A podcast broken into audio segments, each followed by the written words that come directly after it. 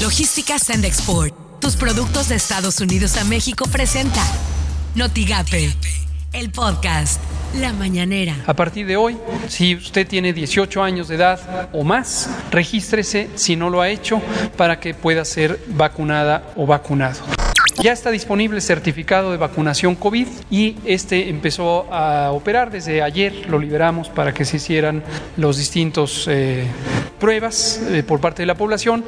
Formalmente voy a enviar a quienes deciden sobre los premios Nobel que se considere eh, entregar un premio en esta materia a quienes contribuyeron para la creación de esta vacuna, porque esto significa salvar muchas vidas.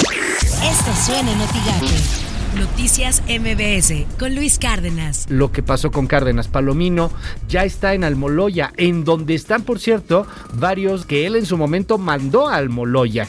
No estamos hablando ni defendiendo ni crucificando, ¿eh? Pero este asunto de Cárdenas Palomino está dando muchísimo de qué hablar en la clase política. Por cierto, no se ha pronunciado al respecto el Partido Acción Nacional o Felipe Calderón o quienes estuvieron a cargo de eh, Luis Cárdenas Palomino por las mañanas con Ciro Gómez Leiva. Pues se va, a ver, se va a seguir acumulando esa diferencia que hay más o menos de 14 millones de vacunas que no se han podido distribuir en la República Mexicana y que llegaron. Hay 61 millones de vacunas que eh, llegaron. Esta semana no está previsto que lleguen muchas más. Simplemente se esperan el miércoles unas de Pfizer, BioNTech, más o menos 232.800 y para mañana mismo un millón de Sinovac. Así las cosas en W Radio. Desde anoche ya se pueden registrar a partir de los 18 años. Toda la población. De 18 a 29, digamos, porque ya los de 30 a 39 ya se habían registrado, 40 a 49, 50 a 59 y de 60 en adelante. Pero ahora, pues desde los 18 y hasta los 29 años, ya pueden ingresar su registro. Imagen informativa con Pascal Beltrán del Río. Oye, Ricardo, sé que tienes una, una junta eh, y nada más quisiera hacerte una, una última pregunta. Eh, tú, entonces tú vas, eh, cuando llegue el momento, tú te vas a inscribir como aspirante a la presidencia. Quiero dejarlo muy claro, creo que sin vanagloria, estoy preparado, estoy en la plenitud de mi lucidez, estoy claro en lo que el país necesita, pero en su momento sí me iré a inscribir en su momento cuando se lance la convocatoria. Editorial Notigape, con Martín Cifuentes. Tal vez sea el deseo de ver a nuestros cercanos bien atendidos, tal vez sea cierto o no. La verdad no se sabe porque simple y sencillamente la comunicación hacia el exterior desde adentro del IMSS no fluye.